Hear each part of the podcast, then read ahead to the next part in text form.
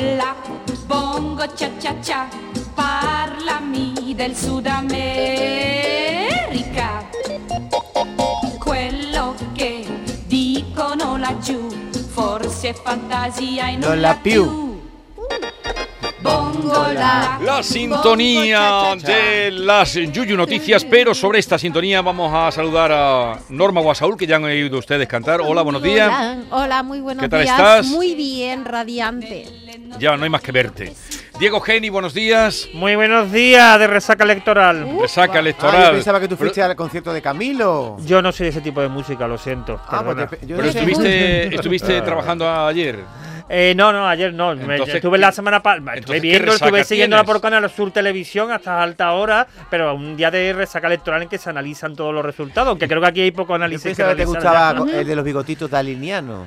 No, sí, pero no es mi tipo de música. Además, reconozco que el chaval ha triunfado, lo ha hecho además en poco tiempo, y que tiene un tipo de canciones pegadizas. Que. que Pero no es ni el tipo de música que hay, ni ese tipo de, de sitio, de, de, de- de entorno son los que me gustan a mí para escuchar un concierto. Ya sabes que a mí lo que me gustan son los Porque, teatros. ¿cu- ¿Cuánta gente reunió ayer eh, Camilo? Ayer en Córdoba, en la Plaza de Toros, 9.000 personas, no había billetes, estaba máximo. Y en el Estadio de la Cartuja, el día anterior, el sábado, 22.000 22.000 personas. personas. Claro, que 22.000 personas después de las setenta y tantas mil que reunió Claro, Manolo sí. Carrasco. Nos para... Y es una cifra importante aún así. Bueno, José Guerrero Yuyu, buenos días. Buenos días, ¿qué tal? ¿Y tú por dónde te moviste? Eh, yo estuve en Jerez, de la frontera, con ¿En Jerez? mi- mis ¿Qué había en Jerez? mis suegros, ¿no? mi, mi familia. Vida ¿no? familiar. Vida familiar. Vida familiar. ¿Votaste por correo? Voto por correo, sí. Es muy cómodo eso del voto por ¿Es correo. cómodo? Es muy cómodo, incluso sin... sin eh, incluso aunque te cojas en tu, en tu ciudad el día que tienes que votar, el voto por correo es cómodo porque votas el día que tú quieras.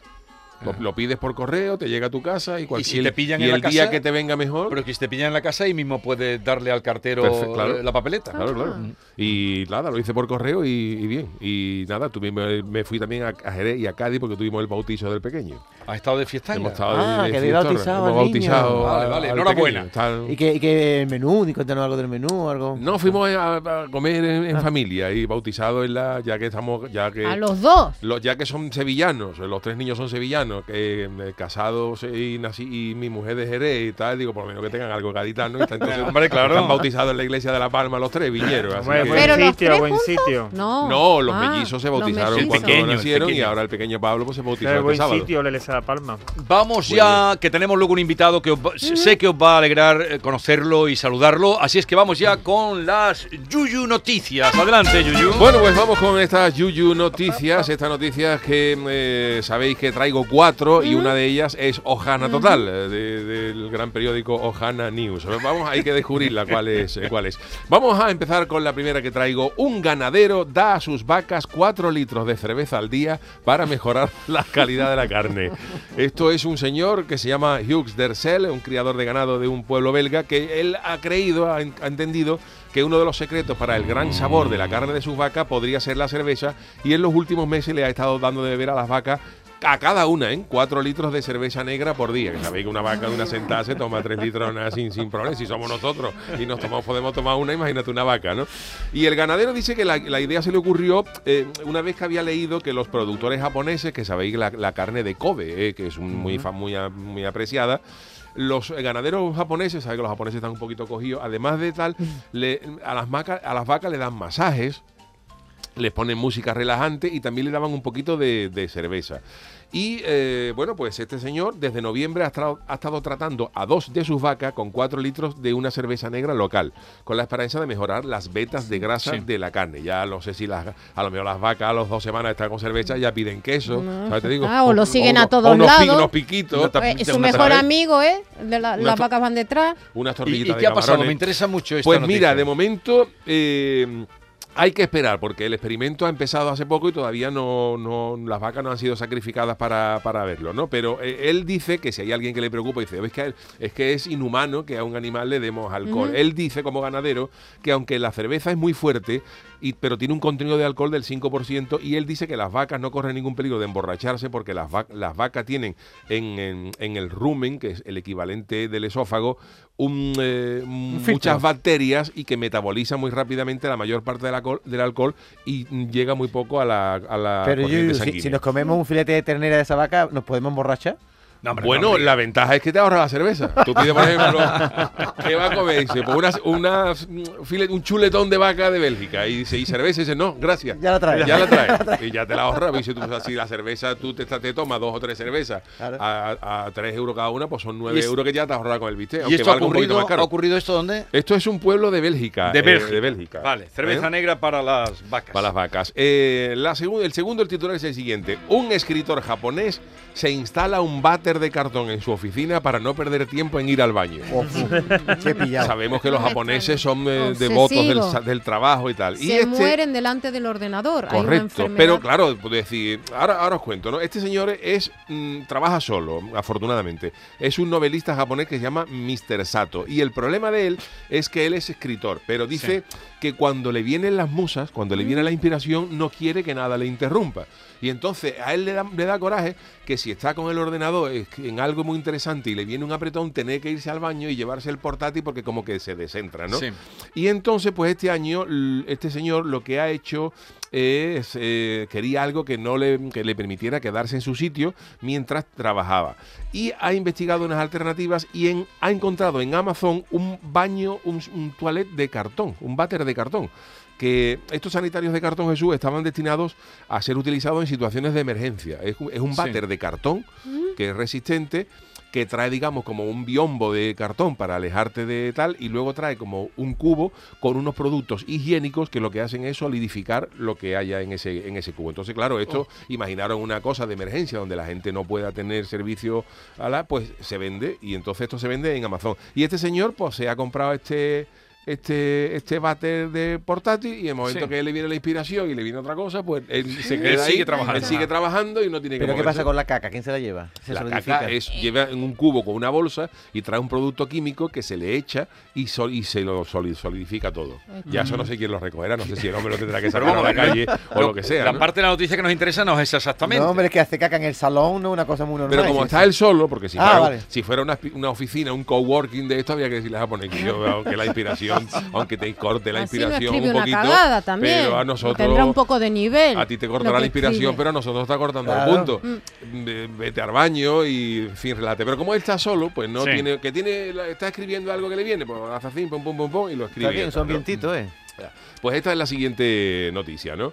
Eh, eh, bueno, en la tercera noticia, eh, eh, un americano denuncia a un supermercado por encontrar una pasa en un paquete de grillos. Ojo, ¿eh?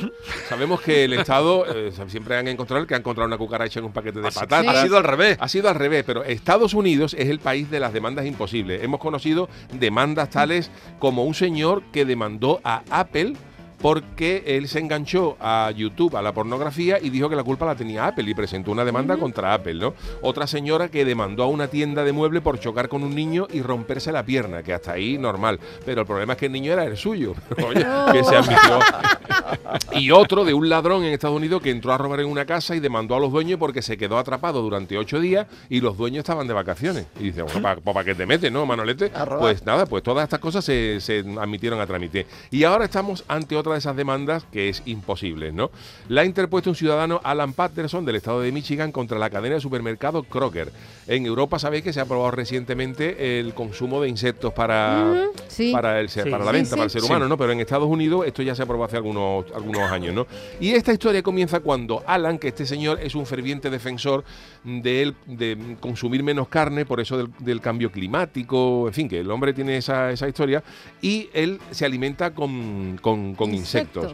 Y compró un bote de insectos para consumo humano. Y cuando llegó a su casa, abrió el tarro para servirse una ración, encontró algo que no era un insecto y se encontró una pasa, Una pasa. que tampoco es que sea una cosa asquerosa, pero... Porque él pensaba que era una pasa, ¿no? Bueno, no, él- era, era una, Una pasa. uva pasa. Era una pasa. Y entonces, claro, fue, al, Era su- del Borges. fue al supermercado y le dijo que había encontrado una pasa en un, en un en un tarro de grillo, ¿no? Y en el supermercado dijeron que bueno, que eso lo podía haber puesto él y que en todo caso encontrarse una pasa tampoco era una cosa. Sí. Pero él no se ha quedado contento con esto y ha interpuesto una demanda contra el supermercado y le reclama, ojo, 800 mil dólares, sabes que los americanos ahí se tiran a la por daños morales. Y a pesar de que Por esto no daños puede- morales. por Y están morales. ahora pleiteando. Por una Y pasa. están ahora pleiteando. Porque lo- ha tenido que ir al psicólogo, ¿no? Por Claro, lo más- una pasa. Bueno, Bueno, tú sabes que en Estados Unidos hay gente que pide 6 millones. Por ejemplo, la señora esta que se cayó en la tienda le, pues, le puede pedir un millón y medio de dólares y ha habido demandas escandalosas, ¿no? Y bueno, pues estamos a la espera de, de juicio. Y la última noticia es eh, una noticia que los que tenemos, eh, los que hemos tenido perros, eh, nos va a A hacer ver. sim- nos va a hacer simpático. Un señor se gasta más de 300 euros en el veterinario porque el perro cojeaba y descubre que el perro solo lo estaba imitando. Este es un señor que tenía una mascota de 8 años eh, y este señor se rompió la pierna. Entonces iba con Sí. unas muletas y cojeaba. Y entonces él vio que tu- su perro también em- em- estaba, estaba creo. cojeando. Mm. Y entonces, claro, dice, ¿qué le pasará al perro? ¿Qué le pasará al perro? Y lo llevó al veterinario. que que el ¿Qué le pasa al perro? Pues que el perro está cojeando, le hicieron radiografía, le hicieron tal, y no le encontraban nada raro. Y, pero el perro seguía cojeando y volvió a llevarlo otra vez. Por favor, Sí. mírele al perro tal cual. Y al, al- bueno, se dio cuenta de que el veterinario se dio cuenta de que el perro lo que estaba haciendo era que como el dueño cojeaba, pues el perro lo imitaba.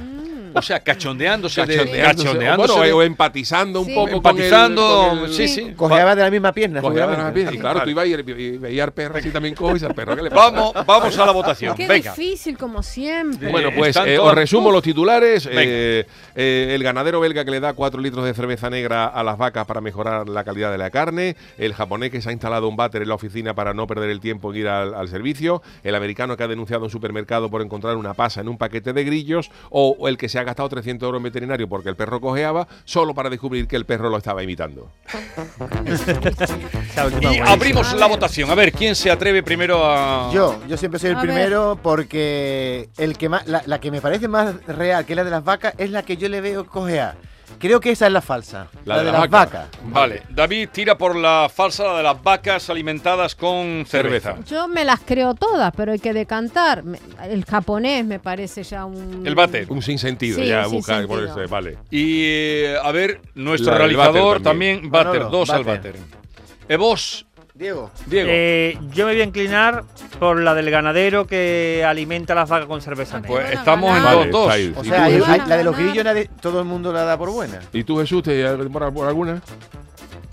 Debo pronunciarme. pronúnciate. sí. ¿Cuál te puede sí. Pronúnciate, cobarde. La Debo de pronunciarme, la que me parece Ojana. ganadero, ganadero. No, el esa me la creo japonés, completamente. el- el- la denuncia por las pasas, el señor que cojeaba con el perro, Eh, al perro nadie le ha tirado. Yo, el perro. el perro. El perro. Bueno, pues eh, debo decir es que hoy soy vencedor absoluto. ¡Oh! 6 a 0, no ha acertado nadie. La de los La, grillos. la de los La grillos de los es la, la de los grillos es la, es la falsa. Esta no ha, no ha, no La ha has vendido muy bien. No ha sucedido, Oh. pero la del japonés eh, eh, que se ha instalado el váter es cierto, un señor Mr. Sato que no quiere, Sato. no quiere que le, que le corte la inspiración nada y entonces se ha puesto el señor un, un- un servicio, un váter de, de cartón. Porque había que elegir. La si del ganadero belga también. Está probando el tío dándole cerveza negra a las vacas para ver si mejora la calidad de la carne. Y la del señor que cojeaba con el perrito también. Y la que es falsa. Sí que es verdad que las otras que os he dicho eran ciertas, ¿no? Por eso he dado un poquito... El, el tío que demandó a Apple porque le había creado una adicción al porno, esto ha pasado de verdad. Pero, pero, claro, ahí. y la de la señora que tropezó con un niño y se rompió una pierna y ha reclamado al supermercado cuando el niño era el suyo, ¿no? Pero la podía- y, y del tipo que se quedó atrapado ocho días y el ladrón y denunció porque Mm. los dueños estaban fuera. Los americanos son muy raros para esto. Y entonces he dicho, voy a meter esto por aquí a ver, a ver si, si, Cuela, si cuela, ¿no? Una pasa en un tarro de grillos. Así una que- pasa en un tarro Y de los grillo. grillos ni comen pasas, seguramente. No lo habrán alimentado. Bueno, pero la- las cucarachas tampoco comen papas fritas y se cuela a lo mejor alguna. y- Pero yo, yo esto te la he inventado, ha salido de tu cabeza esta mentira. Ojalá. He me buscado alguna ambientada en Él algún... es un creador. Sí, busco, Tú también te después dijiste tú, a ver cómo Sí, le doy Vale, vuelta. el caso es que. eh, Perdimos todo. el caso es que este se va victorioso porque hoy es el último día. Hoy es el último día, Oh. sí. ¿Te vas de Ya vacances? Nosotros eh, terminamos el programa del Yuyu esta semana, pero hoy es el último día de, De- de noticias. De, noti- de noticias, y, ¿no? y, Yuyu, ¿a tu mujer le metes estas trolas o en tu casa? Alguna otra, ¿no? Pero no, somos nosotros tenemos transparencia transparencia total. Y- Pero y se Y conoce a, muy y a bien. tu Nos niño le dirás, conocemos bien. tú no mientas como papá. Efectivamente, claro. No, no, él viene y lo expone todo. Que no seamos pinochos, ¿no? Eh, pero bueno, esto, esto os he dado coba con la noticia esta de... Oye, ¿tenéis un ranking de quiénes somos los que han No, acertado no, no, no. haces bien en preguntar eso, Diego, porque ese ranking lo tenía que llevar David. Pero... Y, y David. eh, Hombre, porque yo creo que ha acertado algunas veces y debería sí. recibir Claro, un premio no, ahora a sí, final sí, de temporada. yo un Sí. listado ahí. tú Por lo menos la bolsa, la famosa bolsa del Yuyu.